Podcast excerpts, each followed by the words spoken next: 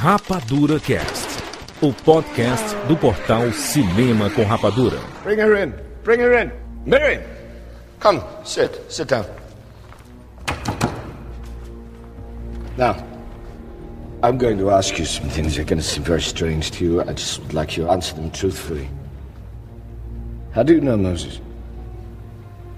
You know how I know him? So you're not his sister then? Of course not. Place your arm on the table. Ramesses, don't take this any further. Don't take this any further. What? Do not take this any further. Are you quite sure about that? Get your hand off it or use it. Now.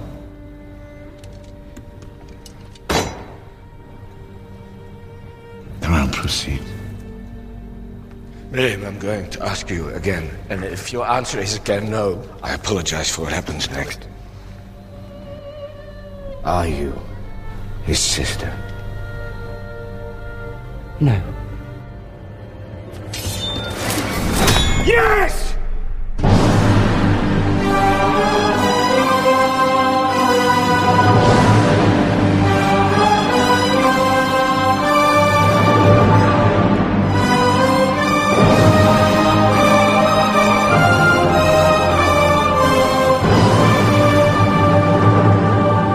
Sejam bem-vindos, seres rapadurianos de todo o Brasil. Está começando mais uma edição do Rapadura Cast. Eu sou Júlio de Filho e no programa de hoje nós vamos falar sobre Moisés, Êxodos, a Bíblia e muito mais. Estamos aqui com Tiago Siqueira. Eu sou Moisés Décios Merídios. muito bom. Giovanni Araújo. Vamos provar que Beato Salu ainda existe. Olha só, meus amigos, estamos aqui reunidos para falar sobre Moisés. Obviamente, o motivo para falarmos sobre Moisés, Bíblia e tudo mais é a estreia do filme Êxodos. Nós vamos falar aqui sobre a história da Bíblia, as interpretações, as outras adaptações. Vamos falar sobre esse universo bíblico retratado no cinema, inclusive com várias dicas de filmes para vocês assistirem. Obviamente estamos aqui desprendidos de qualquer fanatismo, tá? Vamos aqui comentar sobre as nossas interpretações, o que, é que a gente entende da história. Falar do filme, do, Falar do filme, fi- como filme, filme. do filme, do filme, com as ideias do filme. O Moisés do filme é diferente do Moisés da Bíblia, o Moisés do Príncipe Exato. do Egito, Moisés dos Dez Exato. Mandamentos. Vamos, vamos- vamos citar o filme clássico também de Sérgio Bidemil, que é um filme também importante também, que é um filme Exatamente, não pode esquecer. uma o- referência e o próprio, a própria animação que é fundamental pra, inclusive indicar pra todo mundo pra assistir depois. Exatamente. Vamos aqui comentar. Obviamente tem spoilers, né? Mas é spoiler da história de Moisés? Todo mundo conhece, né? Spoiler da É, Bíblia! É umas coisas que vai ter mais de 5 mil anos, vai estar sob controle. Exatamente. Só pra você não perder o bonde, nós fizemos um Rapadura Cast sobre Noé. Foi o Rapadura Cast 369. É, nós comentamos lá sobre a Bíblia, sobre Noé e o filme do Darren Aronofsky, obviamente. E nesse nós vamos fazer o mesmo. Vamos fazer falar sobre Moisés, a Bíblia e sobre Êxodos, deuses e reis, além de Príncipe do Egito, os Dez Mandamentos e tudo mais. Vamos lá, vamos conhecer a origem dessa história toda agora aqui no Rapadura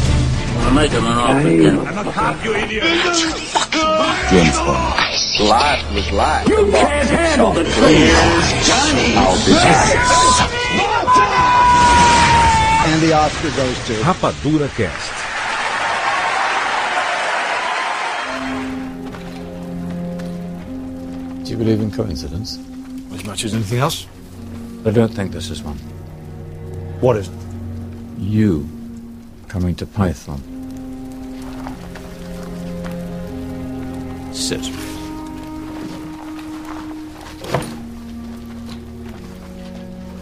Who's your father? I know you don't know his name, only that he was a general in Pharaoh's army, unnamed by your mother. I can see this is making you uncomfortable. This will interest you. There was no general. Your mother, the woman you call your mother, has no children. You were born a slave. Don't go, don't go. It's better for you than I do.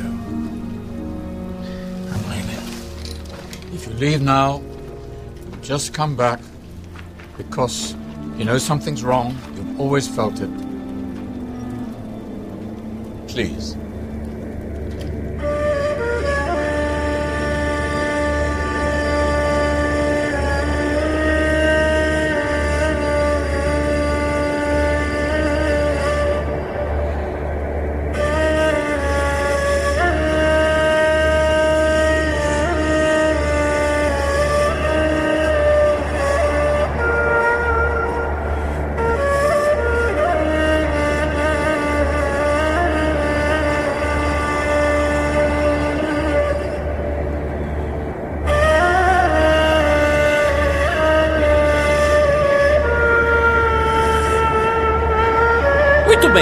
Temos aqui muita história. Bota história ali. Antes de gravar, como foi o caso, por exemplo, daquele cast do Noé que nós fizemos, o Rapadura Cast 369, aliás, muito bom pra você entender um pouco sobre a história do Noé e a adaptação do Darren Aronofsky. Show de bola. Inclusive tem um trovão lá na hora, a gente que tava gravando. A gente gravando Não foi aqui de boa, especial. começou a Não chover foi. e brrr. Eu saí fora, derrubaram, a minha, minha casa apagou tudo. Caraca, foi uma loucura. Escute lá o cast foi muito bom. Aconteceu um dilúvio real. Tem gente que acha que foi mentira, foi uma armação da gente, não foi não. Não, aí eu, eu, tenho, eu tenho amigos que são de religiões diferentes, tem católico, tem evangélico, é, espírita. Então, assim, eu sempre gosto de conversar com eles pra ver pontos de vista diferentes, né? Sobre o mesmo assunto. E é engraçado como o Moisés, é, ele, a história de Moisés tem todas as religiões. Ele é profeta das principais religiões. As pessoas pensam que a história de Moisés acaba quando ele abre o mar e o pessoal tá. Não, aí Passa, né? 40 Ah, anos. Tem gente. 40 Aí- anos de caminhada anos. até Canaã, né? Aí que tá começando. Quer queira, quer não, ele é bem representado no judaísmo, que faz parte do Torá, muito no cristianismo. Afi- Afinal, né, o povo hebreu, né? É, pro hebreu. O Israel, né? Os... Ainda não é chamado povo judeu, ainda é chamado povo hebreu, ainda tá, Tá. se formando. Aham. Porque as, as tribos, de, as tribos de, de Judá ou de Israel ainda estavam ainda se, se reorganizando. Mas a origem é ali. A origem- ali é- a origem é Abraão. Moisés libertando. Tá, Vamos botar assim. A origem é Abraão. Tá, mas eu tô, eu tô falando assim, é, a origem que vai culminar na, na, na formação do povo israelita e do, é, do, do- dos judeus, né? É ali na, na Isso, libertação deles, né? Em, em relação ao Egito, né? O povo hebreu estava na época do, do filme, na época retratada pela, por Êxodos, na época retratada pelo filme, estava cativo há mais ou menos 430 anos, ou seja, Sim. tempo para burro. É, durante esse período, o povo hebreu, que foi tirado lá de Canaã e queria retornar para lá, bom, aconteceu muita coisa em Canaã e já estava ocupada por outras tribos. Não, é, ué, vamos lá, devagar. O rolo. Aí que tá essa confusão. Que é histórico, que é histórico que as pessoas querem saber Vamos lá. da- da- das origens Na verdade, você tem que entender o seguinte: você tem que pegar o êxito e tem que começar no Gênesis, Tá. certo? Então, existe um filme muito bem que fala exatamente sobre Josué. Hum. Josué não era dos, mas era um é, primogênito, mas era um, não era um dos primogênitos de Jacó, porque você vê o seguinte, é aquela velha história. A gente, quando a gente falou sobre dilúvio, Noé, Hum. Noé foi uma situação quase 3 mil anos antes de Moisés. Então o que acontece? De Noé, ainda passamos pela fase de Arã, que foi por parte que virou Abraão, depois de Abraão passou no Isaac, daí teve aquela confusão do Isaac entre Isaú e Jacó, Aham. eu lembro que Isaú eh, foi enrolado por Jacó. Jacó, inclusive, é traduzido em algumas, em inglês, eh, em algumas línguas como o mentiroso. Uhum. Por isso que mudou o nome para Israel, certo? Tirou o poder, recebeu a benção do primogênito, certo? E de, de Jacó, que virou Israel, ele teve 12 filhos. Desses 12 filhos, aí é a famosa história do José do Egito, que inclusive virou até novela, Da, da Record, né? da Record, virou até novela, em que você pega uma situação aqui, aquela velha situação, aquela preocupação do judaísmo sempre destacar o primogênito. O primogênito de Jacó não era dos primogênitos, ele era primogênito da mulher de Israel, ou de Jacó, mas não era primogênito da própria Jacó, então, então Tá. ele não tinha benção. E foi vendido por inveja, mas era muito querido, do, mas aí que acontece? Por inveja dos irmãos, aquela coisa toda, o cara foi vendido como escravo, houve um processo de gestão, o cara cresceu, conseguiu virar diretor-geral da situação, e naquela região onde estava tendo uma crise muito grande de falta de comida. E um povo próspero que estava crescendo muito grande era o egípcio. Então, na- naquela região que está acontecendo no Egito, que foi que o José fez a proposta que ele fez. Depois que ele foi perdoado pelos irmãos, aquela coisa toda, que eu não, eu não vou adentrar na novela, vamos dizer assim, foi tomada a decisão que ir para ir para um lugar melhor. Só que era uma pequena tribo, pequenas tribos. Vamos pro Egito, que Josué lá tem, tem fartura e tudo mais. E o povo foi para lá. No- nesse êxodo, saindo da região inóspita, que era Canaã, que eles não estavam gostando muito. Esse, esse foi lá. o primeiro êxodo, né? Foi, na verdade, o primeiro êxodo. vários êxodos ali. né? Tem que lembrar que também a tribo, é, muita gente esquece, né? É o que acontece. Porque foi pequeno. Porque foi pequena a tribo que foi, que já a maioria delas eram nômades, lá Abraão era uma tribo nômade, foram para, olha como é que foram pro Egito e nesses vi- viveram e se prosperaram. Só que nesse interim, o acordo político existindo entre os povos acabou com a morte de Josué. Hum. Entendeu? Quando José morre, o outro, o outro farol que chega não reconhece. E já aí começa exatamente aquela parte de introdução que a gente tem que defender. O Ridley Scott já fala. Como o povo cresceu demais, aí o que aconteceu? Qual a situação? Eu tenho um povo menor, um povo maior, eu tenho que partir pro controle. Senão eu vou ser absorvido, tá? E geralmente, por incrível que pareça, historicamente comprovado, é, é interessante como é que é retratado e tudo mais. Geralmente quem manda é a tribo menor. Você pode ver que, por exemplo, elite. é, elite. Vou dizer assim, que é a tribo menor. Isso é. Eu não queria chegar a esse ponto, mas, por exemplo, quando teve a situação no Iraque, quem controlava era uma tribo bem menor e era uma tribo pequena que controlava o estado do Iraque. Quando essa pequena tribo morreu, foi perseguida por todo mundo, o Iraque virou o que eu agora, depois que o americano invadiu. Uhum. Enquanto Saddam Hussein era de uma tribo menor, tribo pequena, mas era uma elite, controlava todos os demais, da forma dura e difícil. Ou seja, essa característica estrutural, controle, já vem há muito tempo rolando naquela região. Tem uma pequena classe dominante Isso. e que é controladora, né? Isso aí, né? A gente no Ocidente não sofre tanto graças a Roma.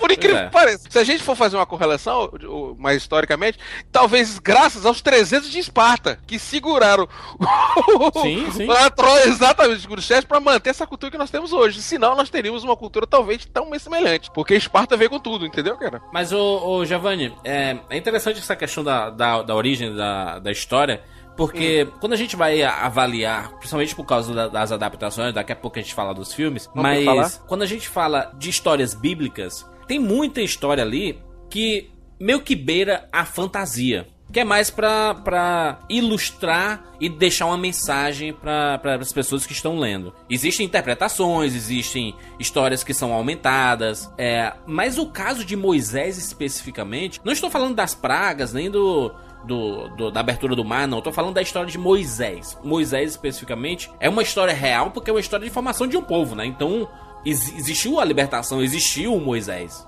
O 300 de Esparta nós lembramos porque teve um cara que fez uma grande mentira, Heródoto, e teve um, digamos, essa história. E você encontrou algumas evidências que aconteceu desse parte da, da Guerra de Leônidas. Quem estava mais apto a contar histórias naquela época era o egípcio. E o egípcio, muitas coisas ou foram perdidas, principalmente nos incêndios que aconteceu na Biblioteca de Alexandria, ou eles mesmos negaram em fazer. Porque o que aconteceu? No caso do Egito, não, ah, eu falo assim do judeu, mas não foi só os judeus que teve também essa diáspora. Várias outras tribos também saíram do Egito, entendeu? Só que uma foi retratada e formou o cristão que hoje lembra isso, tá? Então, e outra coisa, quando teve o êxodo causado uma parte dos judeus, mas só foi os judeus também, não, foi estrangeiro junto também. Por isso que tem 450 mil pessoas, que foi gente, além do judeu, foi uma porrada de. Foi um impacto na economia egípcia muito grande. Imagina você tirar 450 mil pessoas de mão de obra efetiva, na verdade, 450 mil homens. As mulheres não eram contadas, entendeu? Então isso que encontra- exatamente provocava um impacto muito grande na economia. Tá? Você simplesmente, você simplesmente parou a linha de produção das pedras que eram fornecidas. Que Piton, como é retratado na Bíblia, era, era a região onde é que era gerada e as cidades armazéns de Ramsés eram onde ficava a comida e a estrutura de engenharia para os blocos de concreto para fazer os trabalhos de. de Os monumentos, os fazer monumentos. Ah, então, pirâmides. Tudo aquilo que você pisou, Jurandir, quando foi ao Egito, Isso! todos aquelas, aqueles momentos, aquelas obras, eram banhadas em sangue. Aquilo ali foi sangue de Perfeito. obra, mão de obra escrava. Rapaz, o primeiro cara que falou que botou a mão na cabeça e falou que isso aqui era um absurdo foi Napoleão. Pô, Napoleão, quando olhou ali, disse, meu Deus do céu, quantas pessoas morreram pra fazer isso? Eu, até hoje eu não consigo ac- acreditar que foram feitos por. que, que as pirâmides foram feitas por escravos, assim, sabe? Ou por gente, sabe? Porque é, é tão inacreditável quando você tá de frente pra, um, pra, um- pra uma pirâmide que você pensa assim: não, isso não é da Terra. Tem que ter algum. Juras? E aquilo foi feito há mil, há 3.300 anos Da nossa data. da nossa data. Há 3.300 anos. É. Se for, se for pro judeu, há quase 2.900 anos antes de Pô, uma mão, mão de obra escrava, né? Mas em termos de estrutura, o que eles pensaram, né, de projeto pra fazer aquilo ali foi inacreditável. Tanto é que você não tem nenhum fato descrito da construção. É. Bom, você, eles, eles dão algumas noções, falam algumas trabalhos de arquitetura, você tem o trabalho, a pedra de Roseta que tem essa função, mas você não tem descrições. E nessas inscrições, a gente não foi encontrado ainda detalhadamente, só foi encontrado no lado judeu, não foi encontrado no lado do Aham. Egito, exatamente o descritivo sobre a presença do povo judeu e a história do, do êxodo, entendeu? O povo hebreu, na verdade. Não tem esse. E só lembrando que tem outra coisa, né, Gijo? Hum. A própria Bíblia é omissa em relação a 30 anos da vida de Moisés. Eu peguei a Bíblia novamente pra ler, assim como eu fiz É. com, com Noé, a Bíblia tradicional, né? A Bíblia cristã. A Bíblia de São James, São Tiago. Exato. São James, ou então Jerusalém, conhecido também como Bíblia de Jerusalém. Aí mostra lá o início, toda a origem, essa origem que o, o Giovanni falou, a questão do, do Josué e etc. E de Canaã, e eles indo pro Egito e eles acabando sendo escravizados. Até que tem é, uma coisa que eu fiquei com muita raiva no filme, porque no filme Êxodos, né, o, do, do Ridley Scott, que a gente vai comentar agora. É uma coisa que eu fiquei com muito preocupado porque eles omitiram uma parte extremamente importante pra história do Moisés assim, inclusive pra para finalização das pragas, porque eles não dizem no filme que o faraó ele ordenou matar os primogênitos no começo do filme. Ele não diz isso. Apesar da gente conhecer a história e saber que o Moisés foi colocado no rio por causa disso, né? Porque eles estavam matando Opa, os primogênitos. Pera aí, Juras. Mostra, dizem isso no filme, só dizem. Naquela hora que, na primeira conversa, aliás, na segunda conversa, entre o personagem do Ben Kingsley e o Moisés. Siqueira, é Eles muito citam é, por alto, é eles muito, não mostram. Não, mas, mas Siqueira, isso é uma parte extremamente importante. Não poderia Não, ter sido o só. come- o próprio começo do filme deveria ser o Moisés sendo encontrado pela Beecher. Ou então, Não. Siqueira, mostrando o faraó ordenando a morte dos primogênitos, porque fica a impressão que Deus, quando coloca as pragas pra acontecerem, a última praga do- dos primogênitos, o Deus ele, ele vira um carrasco. Se ele não coloca antes, graficamente, que o faraó fez isso e a, a última praga foi pra provar: olha, vocês fizeram isso, eu vou mostrar pra vocês que o que vocês fizeram foi muito ruim pros hebreus, Pra vocês sentirem um pouco da mesma moeda.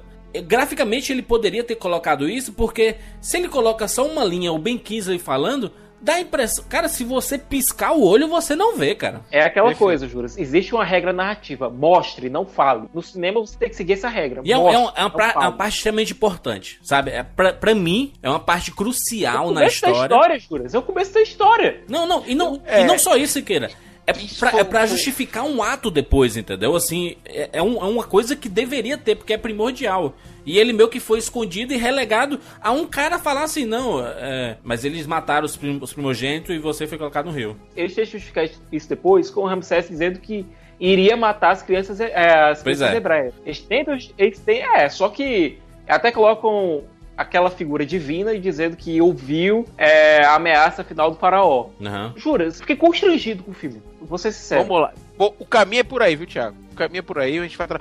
É que eu, o que é eu vou fazer uma correlação até. É difícil. Hum. Enquanto o Aronofsky ele abusou na ideia, que entre nós foi o que me chamou a atenção, ele pegou e pegou um pequeno texto. Da Noé tá falando, né? Tô No- falando do Noé, Aronofsky, fez aquele trabalho que quero que não, um tremendo diretor. Ele fez uma ideia pra gente que é o seguinte: a gente sentia a presença mística todo o tempo do filme. Ah, mas, mas ô Giovanni, existe uma, uma grande diferença que. De regiões, de época, situações. Não, não, sei. não, não, não, mas no- a história de Noé especificamente depende de onde você tá lendo, porque cada um diz de um jeito É. diferente. A, a Não, Bíblia Noé- é curtíssimo, sabe? Não tem desenvolvimento ali, né? Mas aí o cara fez um trabalho legal. Dizendo o seguinte, Sim, ele fez um trabalho de pesquisa de várias religiões, Não, né? E é, o, que, Gigi quer- o que Gigi quer dizer. Enquanto o Aronofsky ele abraçou o Fantástico, que assumiu e tocou e foi embora? o próprio roteiro do Exo, ele tem medo de se assumir como Fantástico. Exato. É meio, é meio claro o motivo. Porque a história de Noé, por mais que é, tenham comprovações científicas de que existiu um dilúvio na Terra, um grande dilúvio, foi mostrado inclusive em documentários, etc. Você Mas várias religiões, não só as cristãs, mas várias religiões, até mesmo a mitologia grego, fala de um. Indiana, Indiana Sim, fala. exatamente. Gilgamesh, a história de Gilgamesh. Mas, mas ainda assim, existe um lado fantasioso. Nossa, sobreviveu só Noé e os animais, sabe? Existe um lado fantasioso. Mas é um lado pra contar uma história, sabe? Mas, ok. É complicado. Porque quando eu falo fantasioso, aí a- fi- fica a impressão de que eu tô, eu tô dizendo assim, nossa, Eu acho que essa usar- história foi usar o termo criada. Fantástico é melhor. Fantástico é melhor. Não, não, mas é, é porque poderia existir vários Noés ao redor do mundo, entendeu? Não só o, propriamente o Noé que sobreviveu. Mas o caso de Moisés é uma comprovação real. É uma formação de um povo. Se passa na era do bronze. Então você já tem mais ou menos alguma comprovação. Porque a gente tem a comprovação histórica. Ele existiu mesmo, cara. A formação do povo de Israel foi o Moisés, foi a caminhada. Tudo isso é histórico e tá escrito nos livros, etc. O Ridley Scott e os roteiristas de Êxodo parecia que eles estavam com vergonha de assumir qualquer detalhe mais fantástico. Perderam a oportunidade. Não, não é, É perder a oportunidade. Não, sabe por que Olha, explicar? Só uma coisa, só deixa eu pontuar isso aqui rápido. Vai. A gente vive numa era muito secularista. A gente vive numa época muito, não vou dizer cínica, mas cética. Só que algumas histórias, ao serem contadas, elas não podem perder o seu lado mais fantástico. É com o correndo sério risco de ficarem até um pouco esquizofrênicas. E eu acho que foi isso que aconteceu no Êxodo. É, ao mesmo tempo que ele não. Ele tenta afirmar o lado mais fantástico da história, ele fica o tempo todo tentando negar esse lado. Que determinado ponto tu acha que ele fica tentando. Pronto. Começar logo pro começo. Logo no começo do filme, é, quando o próprio Moisés escuta a própria origem, é, ele diz: Isso é uma história. E pior, não é nem uma boa história. Tá, não, não, mas, mas aí não é problema do filme. Peraí, peraí, isso é problema do roteiro. Deixa eu continuar aqui. Mas o certo? roteiro serve. Acho que não é problema nem, nem dos dois. Acho que foi, foi até intencional isso. Deixa eu continuar. Logo no meio do filme, quando as pragas começam, é, eles colocam uma explicação entre aspas, racional para o que está acontecendo. Isso. Certo? Você tem lá um. Eu acho que aquele cara é até comediante, porque o tom dele, ele. Ele meio que não se encaixa, todo cara da explicação científica, ele não se encaixa com nada do resto do filme. Isso aconteceu por conta do acúmulo de barro, que, que atrapalhou os, os crocodilos, que por sua vez, é, por conta do acúmulo de sangue, os peixes morreram e, e foram a partir daí. Bola de neve, eu vou dar dois passos pra trás mais uma vez pra chegar a esse ponto que você deixou, tá? Primeira coisa que você tem que entender é o seguinte: o povo hebreu, certo? Ele tem um problema muito grande do lado da fé. Vou explicar uma coisa. Enquanto você tá no, atualmente, a gente sempre tem uma correlação da busca, a gente tá até lembrando de ter uma conotação religiosa. Até o próprio Interestelar chegou agora, hein? deixou todo mundo meio abalado, que, ó, chegando ao ponto de você até questionar se realmente a ciência ou o misticismo, Aham. aquele trabalho dele. É, a gente sempre tem uma preocupação de, sempre, por mais que a gente chegue aqui, não, por exemplo, eu estou conversando agora com três pessoas que cada um tem seus credos e não abre mão de ter o momento que você tem o credo. Entendeu, Uhum. Jurandir? Nós temos aí, quer dizer, nós temos nossa correlação com Deus. O que, que eu quero dizer? Se você pegar literalmente a Bíblia, como eu fiz exatamente que eu queria, eu sabia que eu ia trabalhar na parte literal, ia trabalhar na linha de ler e o Jurandir ia fazer essa misturada toda. Se você pegar na parte literal da Bíblia, depois que Josué morreu, o pessoal foi para Israel, foi para o Egito e parou de se preocupar com a religião, começou a curtir. Só que teve a virada do- com a morte do- de José, o que aconteceu? Os caras tiveram que virar escravos, aí começaram a lamorear. Só que o povo ainda continuava. Desculpa dizer isso. Sim, O povo, sim, sim, o mas, povo mas é hebreu, verdade. o povo hebreu, o povo hebreu, que queira que não, como ser humano também, quando tá culto mudado, tá pouco se preocupando com a situação. É acúmulo. Quando você acumula a quantidade de gente como tinha ali, meu amigo. Então o que acontece? Então o povo deixou de cuidar da religião e ficou esse prazo todo. Que se você pegar ah, no momento em que o, o- o Josué morre, um dos irmãos deles é Levi. A, a, a, a, a família de, de, de Moisés, os Levi, que no futuro serão exatamente responsáveis pelas leis, certo? Passaram-se duas gerações para chegar em Moisés. É. Agora, o que foi esquisito? O Moisés não era o primogênito. Moisés foi deixado no rio para morrer, por incrível que pareça, enquanto Arão, que era o irmão dele, foi protegido dentro de casa. Exatamente, é. Aí o que acontece? O que, que eu digo isso? O Ridley Scott perdeu uma tremenda oportunidade de fazer um tremendo filme, até com uma conotação política, talvez ele não pensou nisso, porque ele ficou preocupado com aquele, aquele. O que estragou todo mundo foi aquele roteiro criado por C.S.B. DeMille. Aquele padrão de roteiro que ele fez no filme Mundo e depois fez os Dez Mandamentos. Que até hoje é o melhor filme bíblico até hoje considerado é o de Dez Mandamentos. Não tem como discutir. Com aquele, aquele, aquele gigantismo, aquela coisa Sim, exagerada, sim, aquela sim. coisa grande, não tem comparação. O Charlton cara- Heston, né? Charlton E outra, que Charlton Heston também é pau, meu irmão. Então, o Charlton? Heston e o Brander. E o. Brie ainda tem esse detalhe ainda, meu. E o Brie, dois caras que não tem. Colocaram dois É, titãs, um do lado do outro, fazendo oposição. Não, e o Charlton Heston te- teve o. o- é, ele, ele era tão espetacular que ele foi Moisés e foi Ben-Hur também. Foi logo depois, os caras ficaram e depois ele Fez a voltou, voz voltou. de Deus no filme. É. Fez a voz de. Exatamente. Então, quer dizer, o cara já era impactante. Não tô dizendo que Christian Bale seria capaz. Não sei se a gente tem hoje um ator tão impactante como o Carlton Heston era, mas tudo bem. Aí, Vamos lá. Gijo, o meu Deixa eu chegar lá, Thiago, deixa eu chegar lá que você vai, vai eu vou me entender. O que aconteceu? Então, o, o, o Ridley Scott tinha a oportunidade única de trilhar um caminho que ninguém teve. Eles primeiro mostrar que o, o- Moisés foi preterido. Ponto. Isso. Era uma, uma chance grande. Mostrar que o povo, quer queira que não, não era tão glamuroso e tão fudidinho, tão. Ah, tadinho, não era. Primeiro, é um povo que negligenciou a própria religião. Primeiro ponto. Segundo, o cara deram na preterida, jogaram o cara pra morrer porque foi uma ordem do, do- do- Foi um controle de natalidade que o Farol fez. Foi, Ele queria botar exatamente. mulher. Ele botou, queria botar mulher, porque o que acontece? Botando mais mulher, misturava com o povo egito, egípcio. E Isso. você teria mais egípcio do que judeu propriamente dito. Então, que é qualquer dele? Eu tiro a quantidade de homens que tem na área pra ficar procriação, boto mais mulher, então próprios meus soldados vão colocar egípcios no mundo. Ele tava com receio do nascimento dos homens, dos no- novos homens, porque Exato. o povo tava aumentando tanto que ele poderia, olha, vai, vai chegar uma hora que esse povo vai estar incontrolável e nem a gente com os nossos soldados, o nosso controle vai conseguir controlar esse povo, entendeu? uma das o medo da das revolta também, né? Exato. Uma da forma que é um dos controles antigamente, não hoje, mas um dos controles que existiam, maior ainda tem, é um dos maiores controles que existe ainda de controle de revolta, é a consanguinidade e a religião. É. Então o cara teve que fazer dois caminhos. Vou misturar a religião e vou meter gente egípcia na história. Então foi Isso. ideia do faraó. O pai do, do- que seria o pai do Ramsés. Então ele fez isso. Só que deu um, um problema.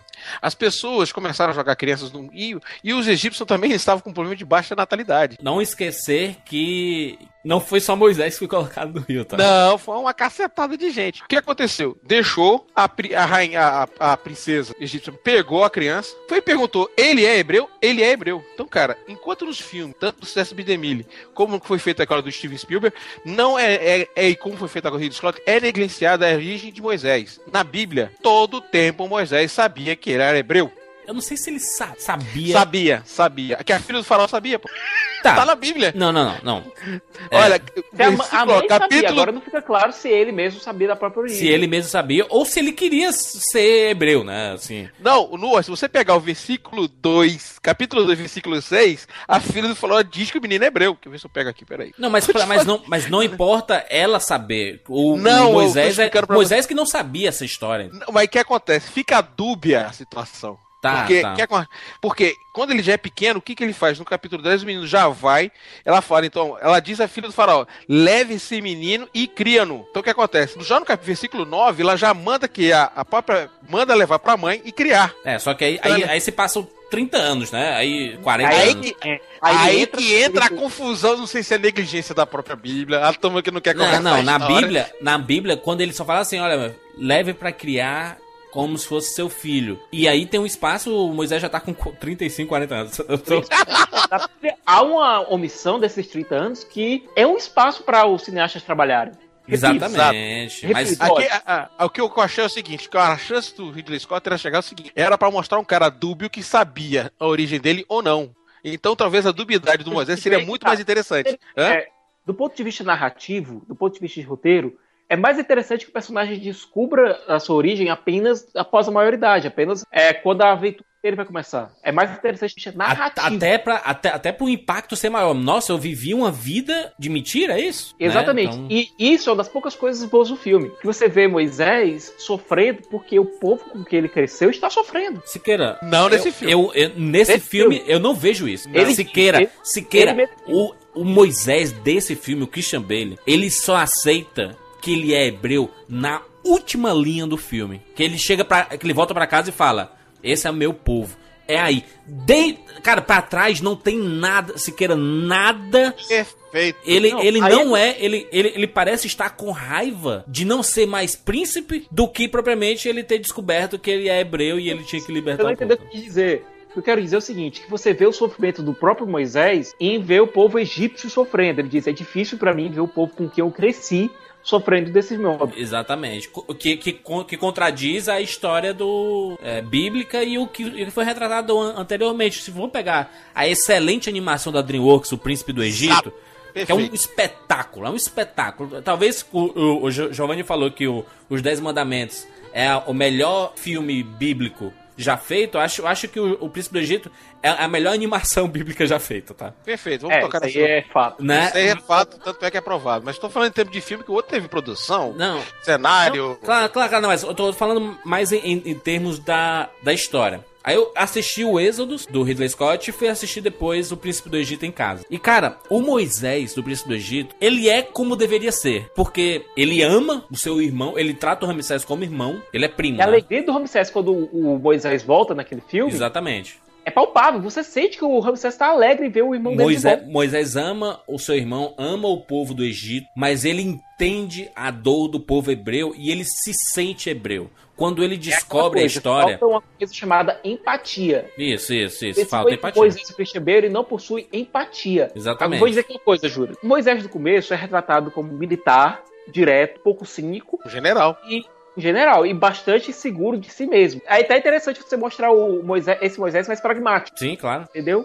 O problema é que a transição dele para se tornar um crente é, frei- é feita de maneira muito abrupta. Vem quase do nada. E eu vou dizer que é uma coisa que pode ofender um pessoal, mas eu vou dizer. Você se lembra de Constantine quando é, o Constantine lá do Ken Reeves ele diz que Deus é uma criança brincando com uma fazenda de formigas?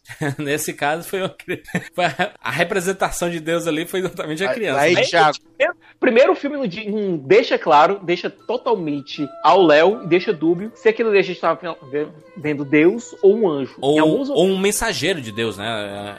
Em outros momentos o filme diz que é Deus propriamente dito. Isso, isso. Ou então ele tá emulando a voz de Deus, né? Então. Na Bíblia, realmente, primeiro vem um anjo, certo? Mas depois ele começa a falar Depois Deus fala com ele. Agora, através Thiago, da, da, do fogo, né? Do fogo na isso. árvore. Thiago, O problema é, o roteiro não deixa, o roteiro do filme não deixa isso claro. Não deixa, O, esse ator mirim que fez Deus barra um anjo mas é Deus. é um dos atores mirins mais chatos, aliás, os personagens que eu- mais infantis, mais chatos que eu já vi na minha Eu vida. não acho, eu não acho, eu não achei. Eu, eu, eu, eu achei esse, esse menino a representação clássica do que era o Deus do Antigo Testamento. Fúria, fúria, fúria. Jurandir, você acabou de dar o âmago de todo o êxodo. Vou explicar. Mas por quê? Mas peraí, sem querer, mas você acabou. Por quê? Tiago, o Tiago Jurandir, quando eu peguei tudo isso daqui, li, botei a mão na cabeça, pelo amor de Deus, que eu queria entender, porque a minha sorte foi ter conversado com o Tiago um pouco antes. Que o Tiago falou pra mim sobre essa ótica mesmo. Se você for pegar na linha reta do filme, e realmente, Deus é tá um menino mimado, como o próprio Cano Rivo já ensinou a gente. Mas acontece o seguinte, Tiago, ele tá desse jeito imperativo porque ele, com todo respeito à palavra, ele tá puto com o povo hebreu, tá? Por quê? O povo hebreu só lembrou dele na hora que o negócio apertou Sim. e o negócio ficou ruim, entendeu, Tiago? Mas acaba sendo sempre isso, né? A gente sempre corre pra religião quando cala aperta, né? Só que o Ridley Scott não foi muito feliz em explicar isso, mas não foi, ó, não foi, é verdade. Não foi, exatamente. O que acontece? Quando você vai pro. Você vê que é o seguinte: enquanto os Dez Mandamentos tiveram a preocupação, o sete filhos do príncipe do Egito tiveram a preocupação, mostra o, o momento em que a separação das águas é no meio do filme, não é no final, tá? Porque ele ainda quer mostrar a caminhada, o processo da batalha. E no momento que tá tendo lá, que ele tá no Monte Sinai, quando ele desce, o povo tá naquela do bezerro de ouro, que é só visto de longe, que o, Isso. o Ridley Scott explicou, o que acontece? O, o que Deus estava dizendo, você tem uma ideia, na Bíblia fala que quem provocou o faraó correr atrás do povo, perseguir o povo, foi o próprio Deus. Se você pegar aqui, você olhar no próprio diz assim, ele endureceu o coração do, do, do, do, do faraó, fazendo com que ele fosse atrás do povo. Então o que acontece? Quem provoca, quem faz toda a situação é o Deus. É aí que acontece? Muita gente diz assim que o Deus é muito aditivo e tal, e você deu um ângulo perfeito, Jonadinho. O Deus do Antigo Testamento. O povo era muito duro, então ele tinha que ser mais duro ainda. Então o que acontece? É a, a situação que é mostrada que Ridley não foi muito feliz é mostrar o seguinte: o Deus aparentemente ele é mimado. Porque se você pegar aquele filme do Mel Gibson, que é da, da Paixão de Cristo, o Deus o tempo todo tá apanhando. Você viu que ele tá só apanhando. Na, verdade- na verdade, quem tá apoiando ele é Jesus, né? O filho de Deus. Não, mas né? ali é Deus, meu amigo. mas Jesus Deus Cristo é fez- Deus. Não, não acho. Não, meu amigo. Mas, mas aí é que tá. Eu, eu acho que é o maior erro da, da Bíblia ou de qualquer religião é colocar Deus e Jesus como a mesma pessoa. Porque eu acho que Jesus corrigiu Deus. É isso que eu vou te explicar. Que quando o verbo se fez carne e habitou entre nós, exatamente para tirar aquela posição do, do, do criador de fazenda de formigas, para ser o cara que tá do teu lado batendo papo. Concordo, concordo, Giovanni. A representação desse moleque irado, ele demonstra raiva. No Príncipe do Egito, quando Moisés fala assim: Não, eu não sou. Não tô preparado pra fazer isso. não... Mas ele assim: Você vai contra a palavra de Deus? Ele, ele, ele, dá, ele tem um lado irado, sabe? Ele fala eu sou, Deus fala eu sou. Que eu, eu sou. Exatamente, E, no- exatamente. e esse personagem do Êxodo, filme, ele fala também isso. Ele tem a fala do Eu Sou também. É, A gente até falou no Cast Noel, dilúvio é a maior representação desse Deus, não não da ira, não é, não é o Deus da ira, mas é porque o Deus do Antigo Testamento era o Deus que ele era disciplinador. Ele era o Deus assim, ah, você fez isso, então eu vou colocar na mesma moeda pra você ver o que isso não, não é bom. Ele era disciplinador. Do Novo Testamento ele melhorou por causa de Jesus. Jesus, quando. é, se você pegar a, análise histórica de Jesus, o que é que ele fez? Jamais a gente veria nos Antigos Testamentos. Ah, se você levou um soco no, no rosto, um, um tapa no rosto, você vira o outro lado. Você jamais veria isso no Antigo Testamento. Jesus trouxe isso. Então ele trouxe a bondade. O que são os, de- os dez mandamentos? São leis, são regras. Se você não segue, você é punido. Jesus ele abrandou os, os dez mandamentos. Em quê? Em, em dois manda- mandamentos, assim, de, de você é, amar, amar o próximo. Amar o próximo como a ti mesmo e, e Isso. adorar seu Deus como E seu adorar pai. seu Então, Deus. Exa Agora, só dois. se você dois colocar os, se você for ler Êxodos, depois já, quando o povo hebreu realmente sai do Egito, ele se torna quase o código de Hammurabi. Mas olha só, mas era co- um milhão de pessoas ali, meu amigo. Se É, você não tem regra, se você regra, não tem lei. Tanto, tanto é que o próximo livro depois do Êxodo já começa já falando, retratando já sobre regras, cara. Já começa sentando o dedo da galera, pô. Já começa o Levítico, que é o livro dos Levis, que é o filho da tribo de Arão. Seria mais ou menos o seguinte: assim, você, como. Ô, Thiago, não tem a lei assim? Como é que chama aqueles negócios, os artigos embaixo da lei? Inciso. É isso? Os incisos, então. O Levítico é os incisos da tábua de- dos Dez Mandamentos. Ele começa a botar os incisos. Se você perdeu o cachorro, não sei de quê. A primeira cortar- constituição foi ali. É por aí. Então começou a dureza. Agora, Thiago, o que aconteceu? Eu, eu juro também por quê? Por que Jesus Cristo apareceu? Até o período em que você está no Antigo Testamento, rola aquela confusão do Egito e Êxodo, a- a- ainda nós somos, como seres humanos, extremamente brutos. Quando você chega na época de Jesus Cristo. Já é, Império Romano. já já tem tá- Império Romano, já tem retratação, já tem história, já tem historiador, já tem democracia imposta. Então, se você viesse com alguma coisa mais radical, é o que nós estamos sofrendo hoje. Veja o que nosso mundo está passando hoje com radicalismo. Eu não vou citar nomes para não ter problema pro meu lado. Mas hoje, o que, que acontece com radicalismo? Todos os lados, extremo, Claro. cristão, judaico, tudo que é radical, vê o que acontece. O resultado não é positivo. Então, o que aconteceu? O- de todas aquelas épocas, existiam linhas radicais. Tanto é que Barrabás, aquele que é solto Cristo, era de uma linha radical. Sim, sim. Ele queria exatamente o que Jesus Cristo queria, que era libertar o próprio povo. Só que da Só forma que quando. Jesus Cristo ia, algum dia nós tornamos tantos que não era império para nos, libertar, Barrabás era um radical, era um Yasser. Pronto. Vai ter gente querendo me esfolar por conta disso, mas vou dizer que uma coisa. Mais uma vez. O Moisés do filme, o Moisés do filme é Yasser Arafat. Nossa. Por que esse Tô cara? mentindo, Gigi? Não, tá não, tá perfeito mesmo. Por que, por que esse cara? Porque o cara, toda hora, ele ao mesmo tempo, ele ficava preocupado com a cultura europeia dele e tinha que, tra- tinha que tocar o povo dele, entendeu, cara? O Moisés era dúbio todo tempo. Moisés do filme é Yasser Arafat. É, é aquele dúbio. cara que faz os ataques, guerra de atrito. Ele mesmo diz: estamos em uma guerra de atrito. É, ele fala isso no filme mesmo. Entendeu? Moisés Arafat- do filme, eu não estou falando do Moisés bíblico, pelo amor de Deus, fique bem claro. Eu estou falando do personagem retratado no filme. E eu tô, fazendo, eu tô falando dessa história totalmente deslocada da Bíblia. Nas adaptações que a gente viu, pri- principalmente no, no Êxodo e no Príncipe do Egito, nos Dez Mandamentos é um pouco mais abrandado, porque o- os Dez Mandamentos é um filme extremamente religioso mesmo, mesmo, sabe? É, é. Ele É abraça focado- a religião, é, a é, Bíblia é, e tudo mais. é exatamente. Mas, ok, mas era, um, era é uma época diferente. Inclusive, a interpretação do Charlton Heston é muito mais épica, né? Ele, ele mostra assim: você, você- vocês vão ver o poder do nosso Deus. Mas o, no, no Êxodo e no Príncipe do Egito, você vê que a cada praga que acontece. O sentimento de pesar do Moisés. Você sente que ele fala assim: Meu Deus, eu tô maltratando esse povo, cara. Será que é, é correto isso? Ele fica dúbio porque é o seguinte: enquanto o Charlton Heston tá pouco se lixando pro, pro Egito, porque é, é o lado que o CSB Demille fez naquele filme de 23 e botou em prática aquele 23, é o mesmo problema que nós temos. É o, aí que acontece? Aí tem aquela suavidade porque o cara fica dúbio. Por quê? Quer queira ou quer não, eu estou atacando um outro povo. Aham. E um povo Então- com o qual fui criado. Exato! Então ele fica nessa situação dúbia, ai meu Deus do céu, o que, será que eu tô fazendo certo e tal, que eu acho excepcional. Esse ponto. A única coisa que eu achava é o seguinte: que ele teve uma oportunidade única de mostrar algumas situações que tá- poderiam provocar até problemas. Enquanto o Mel Gibson não teve pena e enfiou o pera jaca, certo? Aliás, eu acho Paixão de Cristo um filmaço. É, ele enfiou o pera jaca, não Acho um problema. filmaço pra mostrar realmente que era assim que era na, na- naquela pena. época. Era, era sanguinolento mesmo. Os caras eram. é, quando, quando era pra crucificar, os caras pegavam pesado mesmo. No- a gente Não. vê a história abrandada em vários filmes e tudo mais, e era, da, é da- era dali pra pior. Exato, pô, porque então o que o Edgar teve uma oportunidade única é mostrar o seguinte: existem alguns livros é, que eu li, inclusive algumas teorias que foi apresentado em livros que eu não vou dizer não, pra não ter problema com os caras, em que aquele vice-rei que aparece lá como egípcio, Uhum. lá na cidade de Piton, era na verdade um hebreu. Um, um hebreu que ascendeu ali na. Exato, exatamente, que descendeu politicamente, cara. Entendeu? Esse era o problema. Deixa eu perguntar uma coisa. Eu sempre escutei que eram sete pragas do Egito, mas são dez, né? Não, são 10 pragas, mas é 7 porque 7 pragas porque a turma tem a, a preocupação em se lembrar das pesadas. Porque esqueceu dos piolhos, esqueceu É. a parte do, do- da que é a, primeira transformação do varão e outra coisa que o pessoal faz uma correlação esquece que das esquece. trevas também, né? Que é o penúltimo. Exato, né? Penúltimo. Agora o que acontece, o Grandinho? Uma coisa que é bem correlacionada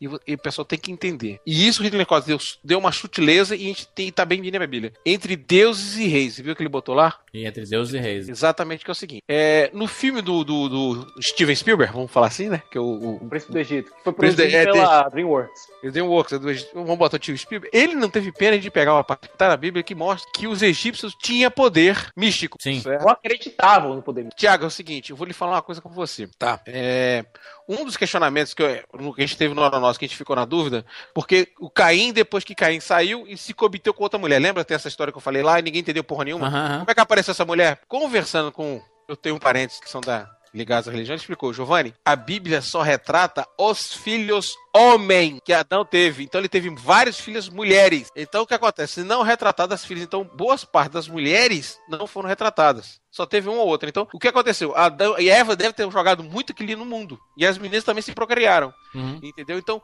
o lado. O, o, e Caim não morreu é, de uma forma, digamos assim, ruim. Ele morreu teve um outro povo. Então, essa mácula do Caim, o trato só foi feita depois, quando Jesus Cristo batizou. Lembra dessa história do batismo de Jesus Cristo? Uhum. Por isso que você é batizado para libertar esse mal que você tem dentro do seu coração. Sim. Tá? Então, o que acontece? Desse mal, dessas pessoas também criaram outros deuses. Isso muito antes de Jesus, né? Muito, muito antes. Então, o que acontece? O que é certo para você, que é errado para nós, é aquilo que une ou separa você de Deus, certo? Uhum. A palavra de origem da palavra diabo vem da parte chamada de separação. Diávolo quer dizer separação, vem do latim. Então, tudo que não é de Deus é do demônio. Sim. Entendeu? E o demônio, para se destacar, ele tem que corruptar o ser humano. Então tem que fazer aquela parte do cara ficar louco, é, se desagregar, fazer destruição e fazer massa. E tem um parte também do demônio que faz a cultuação, que é o bonzinho. Que muitas vezes é retratado de super-heróis como o Eterigan, como o monstro do pântano, o próprio Constantine, Uhum. o Lúcifer, porque quer que não, o nome Lúcifer quer dizer ser feito de luz. Então ele é um cara, o nome de Lúcifer não é um bonito, não um nome feio. Entendeu? O Ridley Scott, ele não queria fazer um filme religioso. Verdade. Não. Ele queria uma desculpa pra fazer um filme no Egito, sobre Também. o Egito É- Essa história do Moisés, Siqueira, convenhamos, é a história mais fantástica da Bíblia. Não dá. Tá, eu, eu pego na minha opinião, obviamente. Eu, eu acho a história mais fantástica, eu acho mais emblemática, mais libertadora, É. ah, que, que trabalha a fé, que trabalha, tra- trabalha o lado dúbio, o, o Moisés amando seu irmão e tendo que libertar seu povo e ainda sentindo que ele. O, o conflito do sangue e criação, sabe? Vo- Você tem sangue hebreu, mas você foi criado de outra forma. Então, assim, essa dubiedade, é, isso é importante. É por isso que a história é tão poderosa. E até hoje, cara, Aí, presente. milhares de anos depois, a gente tá aqui Isso comentando uma adaptação do filme dessa história, né? Eu tenho sérias ressalvas, eu tô falando como filme, não como Tá, tá. adaptação nem nada, tô falando do filme em si. Uma das coisas que seria mais interessante do filme era mostrar justamente a amizade e depois rivalidade entre Ramsés e Moisés. Uma coisa que o príncipe do Egito fez muito bem. Verdade. No começo do filme É ali, verdade. eles nas, nas bigas e tudo, era bem divertido. Isso, a relação entre eles dois era fantástica naquele. Mas vamos ver aqui, vamos voltar aqui pro Êxodo. A interpretação do Joe Edgerton pro Ramsés é horrorosa. Fraca. Eu discordo. É horrorosa. É não retratado como um, um fraco, um indeciso. Não tem nada da postura é, imponente que o Will Brenner tinha. Não possui a dubiedade que o personagem animado do Ralph Fiennes tinha lá no Príncipe do Egito. Ah, mas aí, mas aí, às, às, às vezes é questão de roteiro também, né? Se, se você. Não, mas, mas é uma característica do. Peraí, Thiago. Mas, Mas é, uma característica do, é uma característica do Ridley Scott. Você lembra muito bem que o rei. Vamos pegar um filme épico que também que ele fez, que foi o Gladiador. O rei também era dúbio. Não, o rei era fraco. O rei era fraco. Dúbio, era. Dúbio quer dizer fraqueza. Quanto O cara. imperador era fraco. O imperador é fraco. Outro exemplo, no, no, no próprio Êxodos, o faraó, ele parece ser muito gente boa. An- antes de morrer, obviamente, né?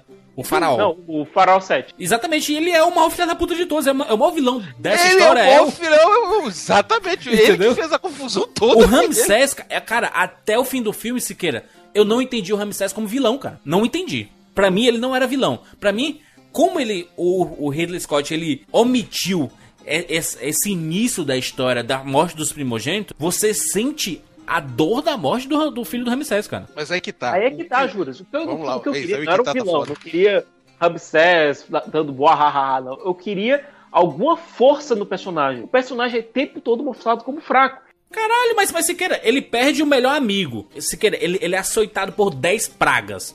Tem a morte do filho. É óbvio que ele é um coitado, cara. Na própria, no primeiro diálogo, na volta do Moisés, eu fiquei olhando pra aquilo ali. É sério que pagaram alguém pra escrever aquilo? Eu não, eu não vejo que é problema do, do ator em si, da sua interpretação, não. é- Agora é o seguinte, eu realmente não gostei. Porque, como a gente tem referência com atores mais fortes, esse não foi um ator muito feliz. Agora, eu entendi a dubiedade por causa da característica de direção do Ridley Scott. Ele Não, sempre é bota que o. tá. Nós temos alguma piedade em relação ao, ao Ramsés. Nós temos empatia ao Ramsés por conta da presença do filho. Se Mas você é que- tirar o filho da, da- da equação, você não tem nenhuma empatia pelo personagem, você tem empatia por ele através do filho. Mas claro, se querer, é, é, historicamente ele é o vilão do negócio, entendeu? O maior vilão dessa própria história toda que o Rick tentou dizer não era o Ramsés, era o próprio povo, o próprio povo que tava fazendo. Quem chegou aqui, quem quis ir pro Egito foi o próprio povo. Quem deixou ficar essa situação foi o próprio povo. O, o, o Moisés foi quase foi empurrado para fazer essa missão. Agora, uma coisa que não foi muito bem retratada, que é mais bem retratada em outros filmes e também retratada na Bíblia, a função de Arão. No filme, Arão ficou nulo. Todo o O tempo. pobre do.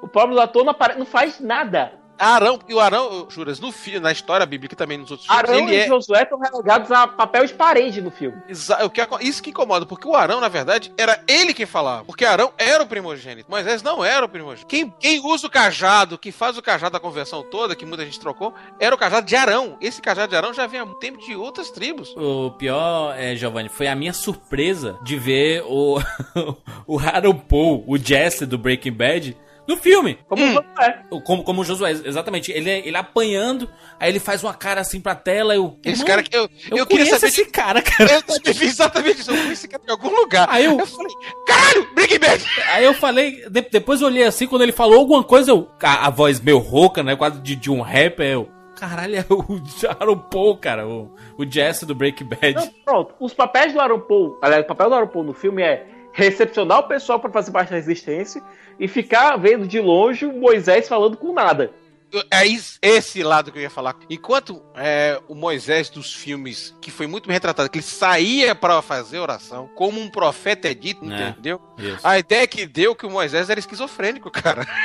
O É, quem via de longe, ficava- Ele falou assim, ixi, o bicho cara tá doido. Por quê? Primeiro, a forma que foi apresentada a sarça flamejante era a história seguinte. Como é que era a história? Foi, foi retratado por Charlton Heston, que foi, ele foi atrás de uma ovelha, foi salvar a ovelha e de repente a sarça flamejante ficou do lado dele. Aham. E foi bonito. Do filme, mesma coisa. Do, do- da animação. Foi lá na animação, pegou Aquela árvore pegando fogo, é, assim, né? é uma sarça. A sarça é uma, Aham. uma mostarda, uma, uma árvore da, da região. Aham. Aí o que acontece? É uma coisa tão pequena, tão ínfima, é pra mostrar o tamanho do poder. É uma árvore pequena. Por isso que ela pega pra chamar isso aqui. Uma pequena árvore, então o Deus é tão poderoso. Pegando fogo, mas é um fogo que não queima, né? Exato. Aí, aí o que acontece? Nisso daí, Moisés tá no meio da chuva, leva um tombo, fica no meio, leva uma pancada Leva uma na cabeça, na cabeça.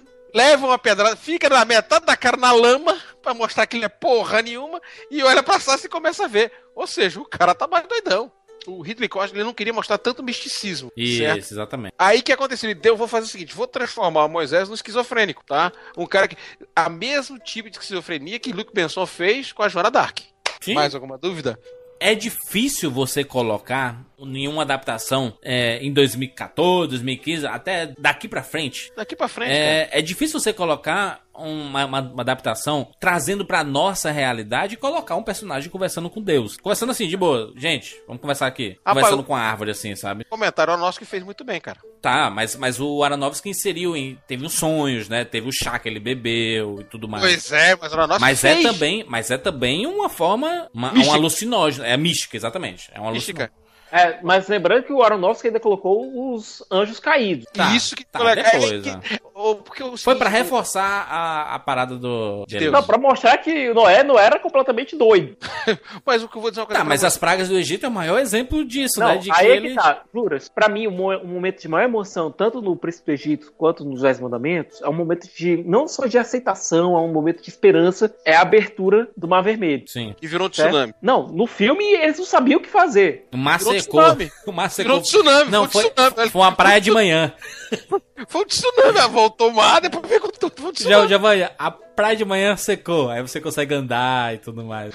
Tiago, até, até Todo Poderoso, o primeiro filme, que tem uma cena rápida do, do Bruce abrindo a sopa de a sopa de tomate tá tomando. sopa de tomate. Exato, Thiago. Perfeito. Mas é, mas é verdade, Siqueira, eu concordo contigo que a, a- a abertura do mar é a parte mais emblemática do poder de Deus. E né? sem trocadilho, mas o Ridley Scott esvaziou essa cena de significados maiores. Exatamente, o cara. o, Porra, o Moisés, foi o, Moisés era, o Moisés era tão descrente nas coisas. Em situações anteriores, quando ele chegou no Marcinho, o povo perguntando: E aí, o que, que a gente vai fazer? A gente vai nadar? A gente vai morrer aqui? Aí o. Não, não, calma, que, que Deus é, como, como fala no Príncipe do Egito, né? Esse, esse cajado vai ser o reflexo dos, meu, dos meus sinais. Aí ele vai, coloca no mar e abre. É uma cena espetacular. Você fala que o Príncipe do Egito é um. É assim, é, você acaba, você acaba esse cast e vai assistir o Príncipe do Egito, sabe? Porque. Vai, vai, vai é- acabar sendo Só exatamente. aquela cena do Mar Vermelho abrindo demorou dois anos pra ser animada. Cara, é animal. Ainda mais an- anteriormente a gente tava escutando Mariah Carey e Whitney Houston cantando When You Believe. Aí tu, ah, caralho, tá que paré, é foda. Aí Moisés chega e. puf, abre o mar, aquela cena espetacular. O próprio Dez Mandamentos, cara, o filme tem 60 anos. 65 anos. Quase 70 anos, no caso. Exato. E, cara, é lindo, cara, o negócio, bicho. Tem link aqui no post se você não for assistir o filme.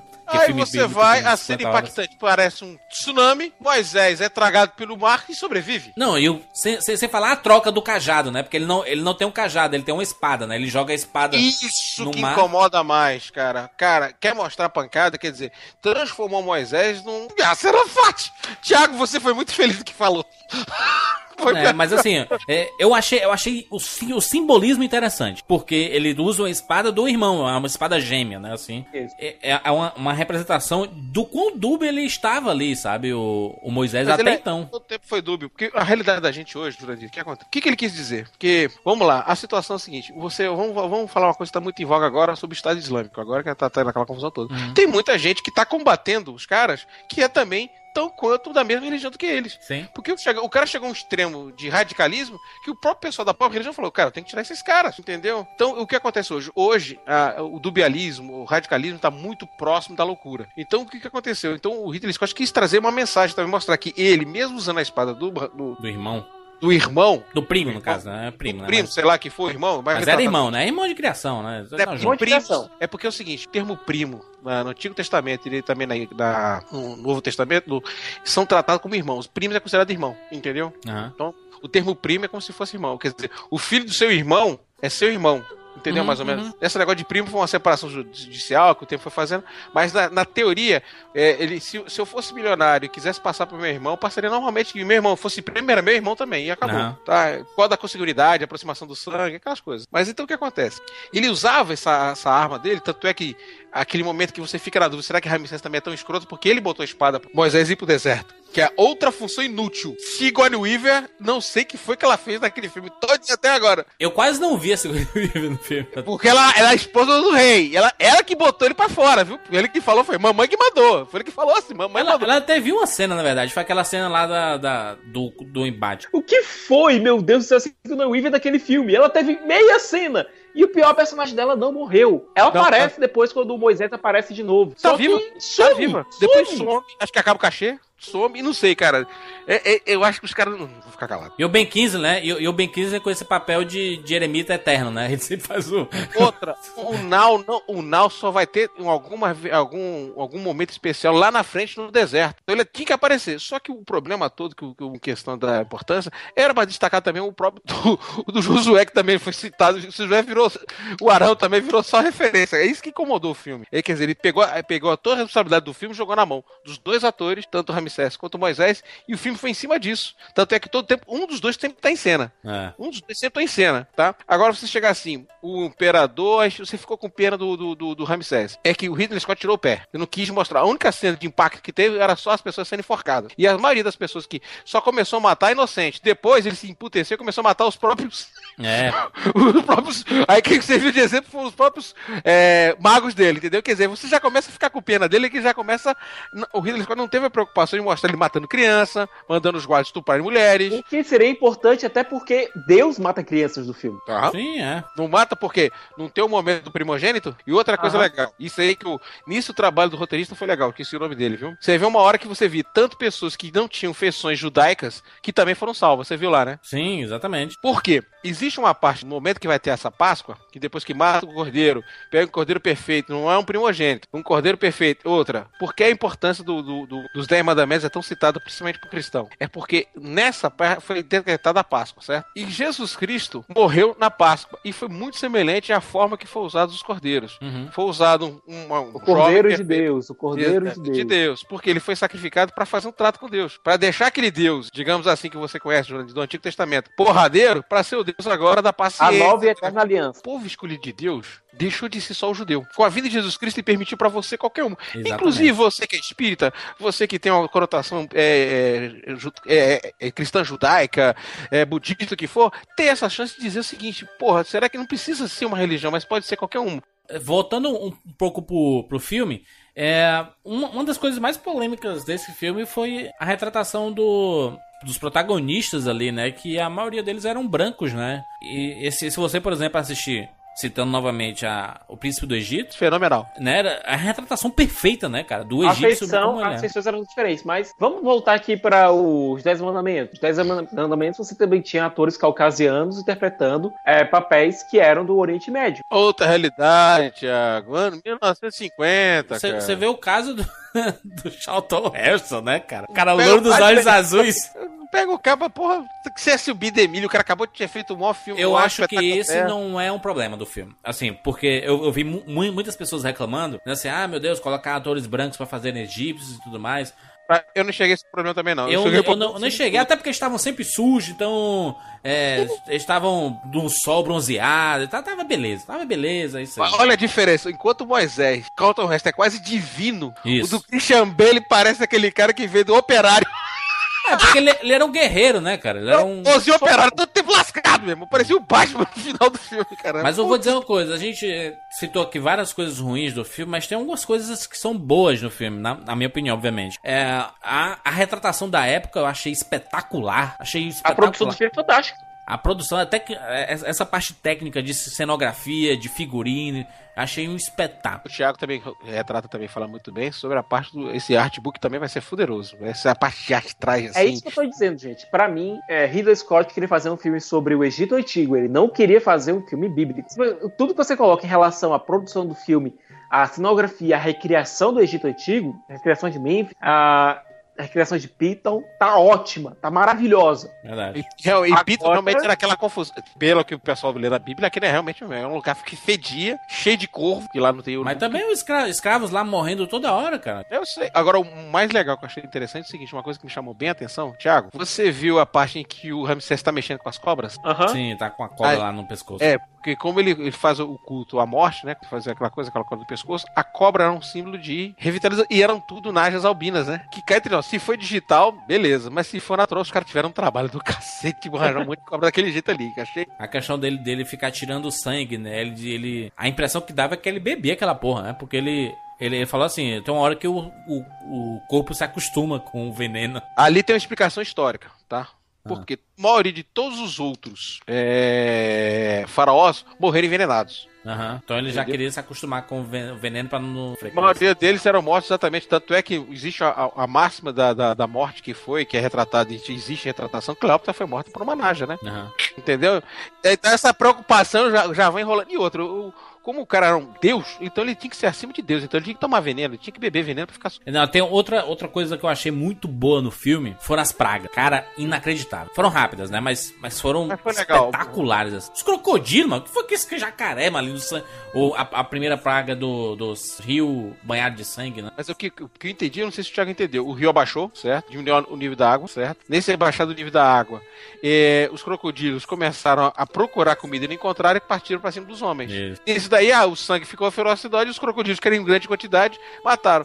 Eu não sei se eu já vi em algum lugar, mas eu não tenho certeza de falar, que já aconteceu um caso desse tipo, em que os crocodilos no Pantanal, tem hora que eles, eles brigam entre eles e acontece aquilo, entendeu? Fica aquela É, é, é o que dá uma justificativa plausível pro, pras pragas. Para né? as outras, para quase todas as outras As pragas. rãs, né? Os, as moscas. Acaba sendo uma consequência da outra. Se você atrai as mortes dos animais, atrai moscas e, e etc, etc, etc. a- aquela praga da pele, que o pessoal ficou com a praga da pele, As praga sarnas, né? É, tem a praga da sarna e a praga da... Ele vem, foi gerado pelo piolho. E os animais morrendo também, em cima das pragas também, que são muito retratadas, né? É, Porque- a questão, a questão do, do fogo no céu, né? A, a de fogo no céu. Em outras retratações é fogo que cai do céu, né? Nessa Agora é chuva- gelo, é granizo. É uma chuva de granizo, né? Isso que, que, que justifica, é uma caindo do céu, né? Não, o que aconteceu? A- o pessoal, quando teve essa praga, a ordem foi dada que todo mundo saísse de casa. Lembra Aham. disso? Aí o que aconteceu? O pessoal, em vez de ficar, ficou fora. Então todo mundo. Então, muito, muita gente morreu nessa ideia do, do, do granizo. Eu acho que foi muito feliz. Eu também achei muito feliz. A questão do- dos gafanhotos também, que era comum. A questão da, da, da, da praga que é conhecido como trevas, que foi é, um, um período, eclipse. período exatamente do eclipse e com chuvas, né? É, várias é, nuvens tampando o céu, né? Então ficava parecendo que eram as trevas mesmo. Não, porque o eclipse foi grande, cara. Isso assustou todo mundo. É, eu acho que a, a praga que é difícil ah, se aplicar na realidade a morte dos primogênitos, né? Que aí- Mas aí que tá, aí não teve como o cara inventar a história, né? Agora, correla- agora é o seguinte, uma se retrata como uma imagem, outra retratou como uma sombra, cara. Ele fez um trabalho legal ali de, retratar uma sombra, né? Então, eu achei muito feliz. E outra, né? E, e outra coisa, quem assistiu em IMAX, é, mas eu acho que o trabalho de som também nas salas normais também tá bom. Mas na hora que tá Moisés, quando vê a praga das sombras e da morte, do anjo. sentado, ele ouvindo os gritos da cidade todinha. Isso, isso. É uma coisa que fica quase como um avalanche em cima dele. E o rosto do Christian Bale nesse hora- nessa hora, nesse momento, tá tão derrubado, tão triste, tão pesaroso, que pra mim eu acho que foi uma das melhores cenas do filme. aquilo ali. Faz uma ponte com o filme lá do Noé, com eles dentro do barco e as pessoas gritando lá de Gritando, fora, né? Exato, exatamente, exatamente. Então exatamente. São, são filmes que conversam, né? não, não, não, não só porque são retratados da, da Por- da agora, Bíblia, né? meio, meio esquisito, são do mesmo universo, né? Sim, mesmo universo. São do mesmo universo, né? Agora, interessante, né? Na correlação, você sabe qual foi o anjo que fez esse serviço? Rafael. Aí, rapaz. É sério. O- O Gabriel é o anjo da anunciação, o anjo da morte é Rafael. Vocês também notaram que muita coisa do filme parece que ficou na mesa de edição? Eles, com certeza, cara. Eu tenho certeza absoluta. Eu, Ou não, seja, du- eu, isso- eu não duvido nada de ter essa explicação no começo das mortes, da morte dos primogênitos. Eu não Eu vou duvido dizer uma nada coisa, viu? que não vai Eu ter uma uma versão do, de, da mesma forma que o Ridley Scott tá devendo pra gente a edição, a, a edição do editor do, do Prometheus, ele não vai ter que ter uma edição também dessa parte da edição dele do diretor também. E eu vou dizer Vai uma pro- coisa aqui, gente. Ridley Scott é um diretor extremamente poderoso em Hollywood. Um dos mais, Sim. aliás. Ele tem uma coisa chamada corte final. Filme que ele quiser colocar na tela, ele coloca. Aham. E e ele tá num ritmo frenético, fazendo um filme por ano, né? Não existe uma explicação razoável para que ele tenha feito um, é, Êxodos em um filme de 2 horas e 20, que a gente nota que ele foi picotado. É Sendo notado. que deve ser. É, sendo que deve ter sido um filme de 3 horas, 3 horas e 10. Porque a ida de Moisés pro, pro deserto está mal contado, contado. A explicação das pedras, feito um a pedra, que você não tem aquele momento que a criança fica pegando aquelas pedrinhas ali? Aham. Aham. Vocês entenderam o que que é aquilo? Não. Não, Thiago. Pedra fundamental. Eu sou a pedra fundamental. Ah. não, tinha entendido. Então, por isso que ele mostra em cima de um muro. Por isso que as pedras são quase cubos, são quase perfeitas. É uma correlação à pedra fundamental. Que Jesus Cristo era a pedra fundamental, Moisés era a pedra fundamental. São eles que fortalecem e criam um muro da fé. Uhum. Só que correu e explicou. Ficou É. exatamente isso. É, outra, é, a, a total a falta de omissão do Arão, cara. Arão é extremamente importante na história. Arão é o profeta, Arão que faz o serviço. Outra, a ausência da vara. Do cajado, né? Cajado, exatamente, do cajado, que é emblemático do cajado. Ele, ele parece usar o cajado só quando ele tá com a, com a família dele lá, né? Já, Ele pega um cajado pro filho. Não, porque aquele momento que ele tá entregando pro Gerson, aquele momento ali, ali é um momento que ele tá entregando o fato, você vai cuidar das minhas ovelhas, você vai se tornar o pastor, vai tocar aquele Isso. serviço. Mas existe o cajado de Arão, que toda vez é entregue para ele. Outra, quer ver uma coisa que foi suavemente citada, não tem um momento que ele entrega o Pentateuco que fala com o pessoal e fala, deixe dentro da Arca da Aliança? Aham. Deve ter um momento que aparece a Arca da Aliança, da versão Ridley Scott. Apareceu, apareceu. Rapidinho, mas apareceu. Apareceu como se fosse uma caixa, mas não é aquela não, Thiago. Porque, É assim, aquele a- com, com Moisés dentro da carroça, né? Mas e ali a- não é, que Moisés não transportava. Quem transportava a Arca da Aliança eram os levídicos, os levitas. A, Ele não a Arca da Aliança que apareceu no Indiana Jones, né? É, por exemplo, a Arca da Aliança dos Generadores é a mais fiel próxima da Bíblia, você sabia disso? Quando, quando você tirava a tampa, matava as pessoas, né? Ao redor ali. Mas ela é uma arma. Tanto é que quando uma das partes do êxodo, que eles estão em combate, você levanta a Arca da Aliança e taca. Porque na Arca da Aliança tá a vara de Arão, se não me engano, que é de cabeça. A Aham. vara de Arão, as tábuas dos Dez Mandamentos e uma, e uma caixa de maná. Maná foi o alimento que Deus deu para o povo poder transpor dentro do deserto. É, até porque, meu amigo, era ali, era 500 mil pessoas ali andando pelo deserto por 40 anos, meu amigo. Mas você entendeu por que foi 40 anos? Não. Porque é o seguinte, não teve um momento que ele subiu no Monte Arate, no Monte Sinai, pra, pra pegar, ah, pra fazer as leis, que foi retratado como se fosse Moisés que escrevia. Na Bíblia dá a entender que Deus escreveu, certo? Mas aí ele tá batendo lá, ele, Ele tá batendo papo ali com, com o menino Jesus. Com, com, com o menino Não, Deus, com o menino. Deus. Com menino Deus, Deus. ali, com Deus, com Deus, é menino, é Deus, Deus pode ser qualquer coisa, podia até Não, ser um não, mas ali. com o menino Deus. Quero a, a retratação de Deus nesse filme era menino, uma criança. Então, exatamente, que o Deus era chato, entendeu? E tava lá batendo papo com ele, é, é Deus é A Deus. representação é essa, né? Que esse, esse Deus dessa época era tão chato que tinha que ser uma criança, né? Ainda bem que depois ele cresce e vira o Morgan Freeman, né? É, valeu, Thiago. E virou um tremendo de um Deus. Aí que acontece, meu. Deus, vamos bater.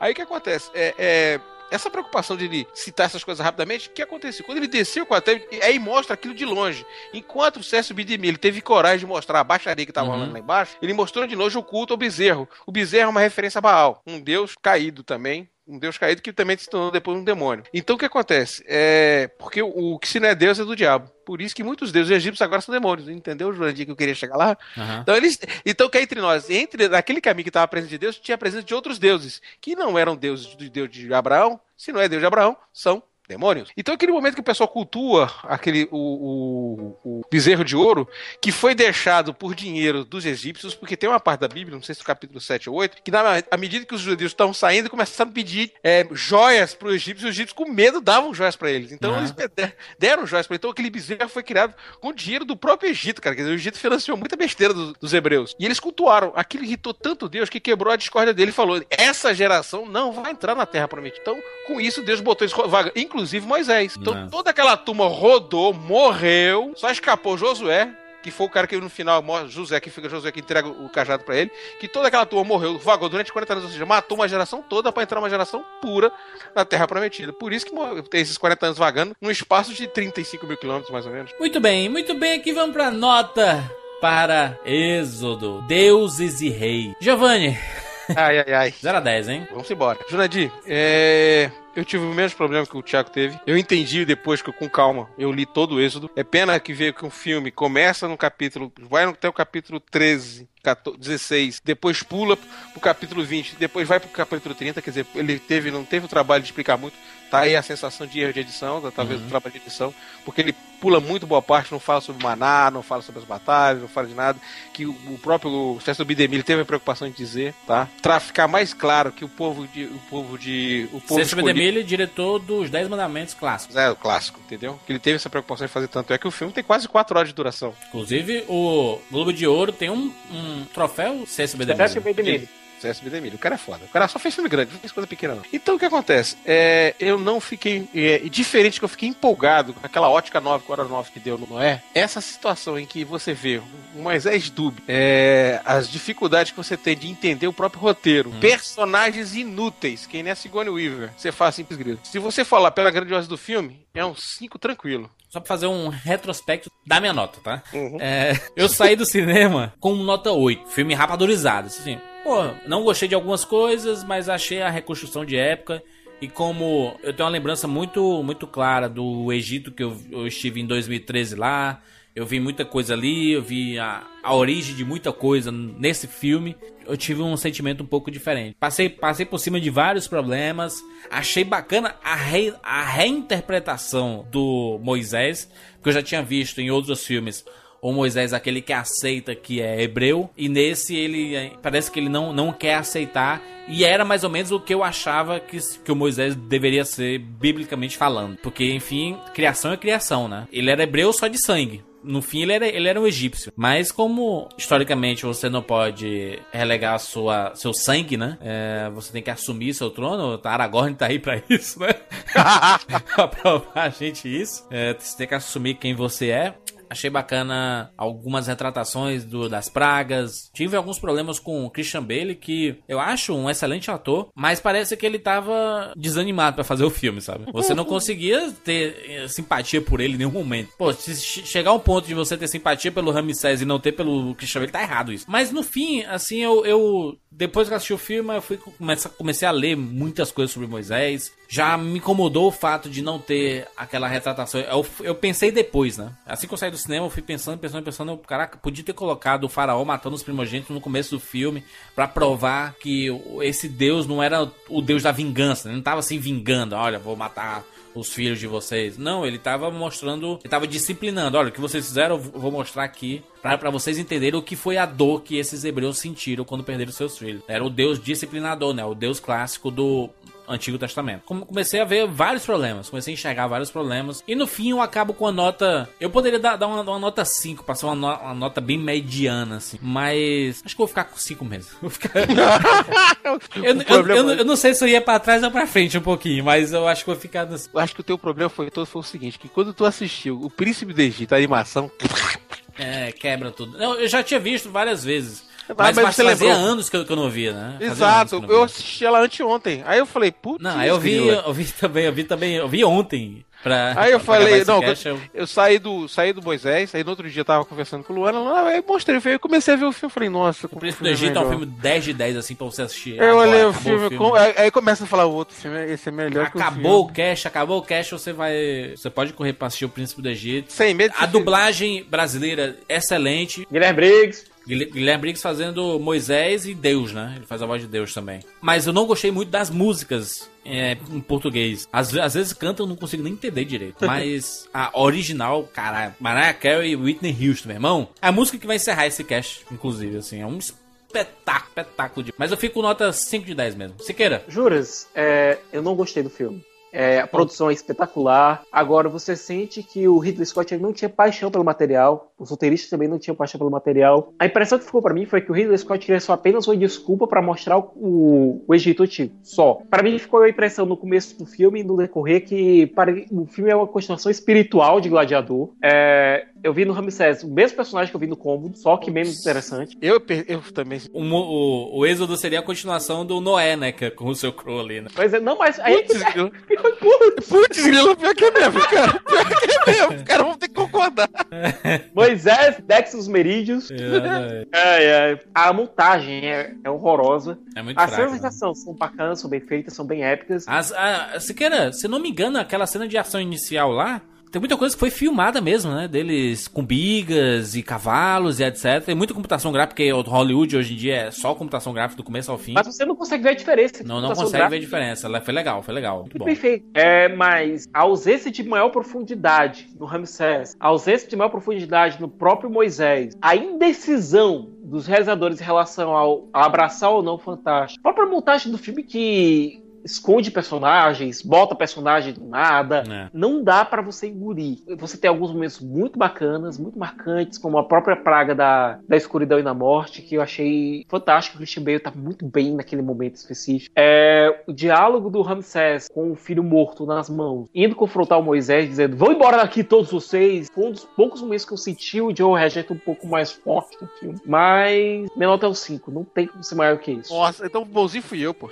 Tu falou em profundidade profundidade, Siqueira, o 3D é só isso, né? Só profundidade, porque de resto não serve pra nada. Olha, se você for assistir em 3D, assiste a IMAX, porque senão você não vai conseguir ver nada. Só um, só, um, só um parênteses aqui em relação ao Ridley Scott. É um, um, é um dos gênios do cinema, né? Então, assim, quando a gente a, analisa um filme dele, a gente tá analisando aquele filme especificamente, né? Mas os últimos anos do, do Ridley Scott não estão colaborando tanto do que era o começo da carreira do cara. O cara que fez Alien, Blade Runner, sabe? Por isso, é... nos últimos anos eu gostei de Vigaristas. Ah, mas, mas, mas tem 11 anos esse, esse filme. Pois é. Como aqui, eu gostei do Cruzada. Eu gosto de Prometeu. Não, não, vamos falar a verdade. Seguinte, ele se deu muito bem na Idade Média. Não, é um, é um dos poucos. Cara, é um dos poucos diretores que se arriscam em produzir filmes de época. E, e, principalmente em épocas medievais e se, arriscando agora no lado bíblico. O cara que fez Robin Hood, uma releitura de Robin Hood que eu achei muito bom o filme. É o cara que fez Cruzada, que é a versão do diretor é um esculacho. É um esculacho. Porque a versão de cinema assim, é totalmente tesourada como é o Êxodos aqui. Mas a versão do diretor, cara, puta merda, é um filme muito bom, cara. Muito bom. Vale a pena assistir. E, e outra coisa, o pessoal fala muito mal de Prometheus. O Prometheus tá no mesmo problema do, do, do, do é aquele lado meu que eu gosto da ficção, né? Que o Prometeu tá na mesma situação que aconteceu com o Blade Runner. Terminou o filme e todo mundo odiava. Aí foi aos poucos filhando da cabeça, filhando da cabeça, filhando é, da cabeça. Hoje em dia é um novo clássico, meu. Prometheus é um filmaço. Menos, menos. Não, dá não. Foi um dá- desperdício de elenco. Conselheiro do crime, verdade, né? Um elencaço. Era o Fazbender, Brad Pitt, né? Pô, é um filme que passou pra gente, Brad. Pitt, Del Toro. Javier Bardem. Caraca. Sabe- Aliás, Javier Bardem, é, Cameron Passou Diaz, é- Cruz. É, é um filme que você assiste não achando que é um filme de Ridley Scott, você percebeu? Você assiste o filme, o filme é de Ridley Scott? É um filme de Ridley Scott? Não era. A sensação que eu tive foi essa. Agora, pena que, o- que esse do Êxodo, acho que é um filme que, inclusive, terminou uma mensagem com o irmão dele, o Tony Scott, que trouxe um filme de juventude extremamente importante pra gente, que foi o Top Gun. Tem aquela homenagem lá do Tony Scott, ele falando ao meu irmão. Exatamente, no finalzinho, né? Aparece lá, é de- dedicada à memória do meu irmão, Tony Scott. Bonito, assim. E é logo que acaba o filme, não é, É, no lá- final, lá- no lá- final lá- dos créditos, né? No começo dos créditos. Só pra gente fazer, já que é o último, no- nosso último podcast de 2014, 2015, já estamos em 2015 aqui, soltando fogos, champanhe e tudo mais, pra gente virar uma tradição, sempre que acabar um podcast sobre um filme específico, a gente dá uma dica de pelo menos dois filmes semelhantes, assim, ou do mesmo universo, do mesmo diretor, que vale a pena o pessoal assistir. Posso dar um antigo? Ah, O Manto Sagrado. Manto Sagrado, tá? Manto Sagrado, que foi um filme que fala exatamente a situação do, do, da dubiedade do, do- da entrada do cristianismo com o período romano. Só, só não lembro a produção dele, mas é um filme interessantíssimo pra se ver. Existe, existe aquela, aquele problema de certa datação do, do tempo que foi passado, mas é um filme com Vitor Marturi, então o filme é legal, cara, de assistir. Um filme assim, típico de final de ano pra Natal, entendeu, cara? É aquele típico filme dos clássicos que a, que a gente espera assim. Quando acaba uma história, a gente pensa assim. Gente, e aí, cara, como, como é que foi o, o depois disso? O Manto Sagrado é exatamente disso, é depois da crucificação de Jesus, né? Exato. O, o que 53. acontece depois, é entre os seguidores e os oponentes. E tem o Alfred Newman, como fazendo toda a produção dele, das músicas dele, que eu mais lembrar é da música dele, né? Que é E o Richard Burton, né? E o Richard Burton, exato, e o Richard Burton tá com uma função de centurião, Aham. certo? Toda vez você tá em dúvida se realmente aceita Cristo ou não. Eu, eu indicaria isso exatamente por causa disso, que é um filme bom. Muito É um filme bom. Não posso falar bem Ur, não pode falar que todo mundo já viu, né, cara? Mas o Manto Sagrado é um filme que pouca gente lembra. Filme longo, como característico dos anos, que é dos anos 50, um filme gigantesco, mas dá pra... Legal. E tu, Siqueira, tem alguma dica aí de um filme aí? Tenho sim, três filmes. Ah, É, primeiro, Jesus Saluma Ri. Eu adoro esse filme. Que é, basicamente uma colocação da história do nascimento de Jesus Cristo, só que colocado em tempos mais contemporâneos. Aham. Certo? O filme chegou a ser banido aqui no Brasil mais por conta de burrice do que por qualquer outra coisa. Tem nada É demais. no filme. babaquice mesmo. Foi na época do Sarney, cara. Isso aqui foi, tem, foi bravo. filme não tem nada, não tem nada. no É, segundo filme, é, O Evangelho segundo São Mateus, do Pier Paolo Pasolini, que, acredite se quiser, é uma das melhores versões da história de Jesus Cristo e foi feita por um diretor e roteirista que é homossexual, ateu e comunista. Muito bom, muito. Eu, go- eu gosto desse- dessas visões diferentes, assim, de uma certo? mesma E é uma história. visão extremamente fiel à Bíblia. É, Muito é um legal. filme- E o próprio ator que faz Jesus Cristo, que não era um ator profissional, era um caminhoneiro, inclusive. ele tem uma- um olhar etéreo que, se você vê, você realmente nota uma certa divindade no- na interpretação dele. É, saiu uma versão recente pela Versátil que é muito boa. E o terceiro filme é A Última Tentação de Cristo, de Martin Scorsese, que também é uma versão mais polêmica de Jesus Cristo, mas nem por, nem por isso menos pungente. E eu acho até interessante o fato de você colocar Cristo sendo tentado, você enxergar realmente é, o modo como Jesus Cristo, que ali foi vivido pelo William Defoe, é, tendo uma posição mais humana, mais como homem. Politicamente, né? Jogando, com, o público- jogando pro público, se eu morrer vai dar um resultado tal. Agora, Thiago, destacando esse, a trilha sonora do Paul Simon. Aliás, é, Giovanni, a maioria desses filmes bíblicos, assim, o que retratam a história da Bíblia, sempre tem trilhas inacreditáveis. Essa Olha, trilha sonora eu advogo que a gente algum dia faça um cast de A Última Tentação de Cristo. Mais um. Eu tô nessa. Top, que eu tenho a trilha sonora original comprada na época do filme, viu? Pronto, É Siqueira, meio recomendou? Recomendei. É, eu recomendo Barrabás, um filme clássico, Putz, mostrando exatamente o outro lado, né? A gente vê sempre o lado de Jesus e tudo mais, a gente vê o lado do, do ladrão, né? Do, que Jesus acaba levando a culpa por, por ele, né? Vale muito a pena assistir. Obviamente, vou citar também um dos clássicos que eu acho que vale a pena assistir, apesar do tom de humor, mas é, é muito bacana, que é a vida de Brian, né? Do, do Monty Python. Ótimo. Né? boa, bem lembrado. Vida de Brian é um espetáculo, assim, por mostrar o lado não só religioso e do fanático, né? Principalmente do fanático, né? Que Always look to the bright side of life. Exatamente, assim, tem um. A galera que é muito hipócrita, o pessoal que é intolerante e tudo mais, o pessoal que tem a fé, que segue uma religião, mas parece que segue só quando tá dentro da igreja, né? Quando sai de lá no. Não, as, as cenas, as mulheres barbadas. Pois é. E o final com os guardas chegando, ó, Típico do Monty E, Python. e assim, a, a minha última recomendação é o filme A Paixão de Cristo, do Mel Gibson, que é um filme é, é, que mostra, cara, como Jesus sofreu. Exato. E, e porque é lembrado até hoje. Não é Exato. lembrado porque, aquela, porque a gente vê a, a história, ah, ele fica. Cara, é um sofrimento muito grande. Carregar aquela cruz nas costas, você ter seus braços é, é, pregados na cruz, o sofrimento, as chicotadas, isso tudo é um sofrimento muito grande, né? E um, Então- detalhe, um, de- um detalhe que é muito bem retratado, só pra aproveitar a tua palavra, cara. Não tem uma cena que a Maria Madalena e a mãe Maria limpam o sangue de Limpam, Jesus é. Cristo. Ali é excepcional. Aquele é um detalhe tão sutil pra mostrar que, o- como era um sangue divino, ela não queria que se misturasse aquele local. É um detalhe suave, Muito assim. bom, muito bom. Assim, a Paixão de Cristo é, é um filme muito polêmico e é um filme muito forte. Então, assim, se você for assistir com família, não, não é muito recomendado Não é, um assim, não. filme, não é um filme pra assistir na hora da, da sala da- depois do jantar, né? Não, não é, não é. Mas é, um- mas é um filme poderoso, assim, acho que vale a pena assistir. E obviamente o Ben-Hur, né? Como já foi comentado. E tem até Rapadura Cast sobre o Ben-Hur aqui, dá uma procurada aí. Muito bem, é isso! Finalizamos o ano com o Êxodos, pra começar 2015. Atravessando o Mar Vermelho. É, a, a ideia mesmo desse cast não era necessariamente falar só do,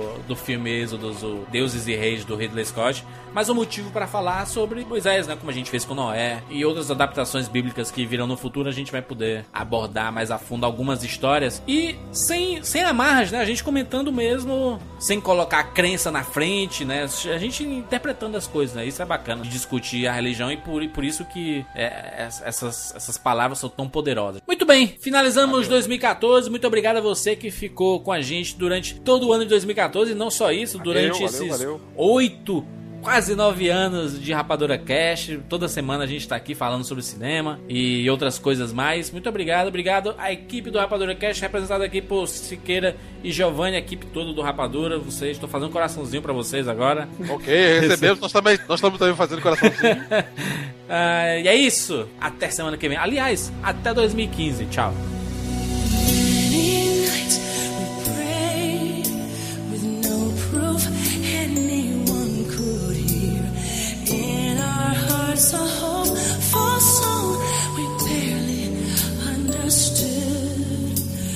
We are not afraid, although we know there's much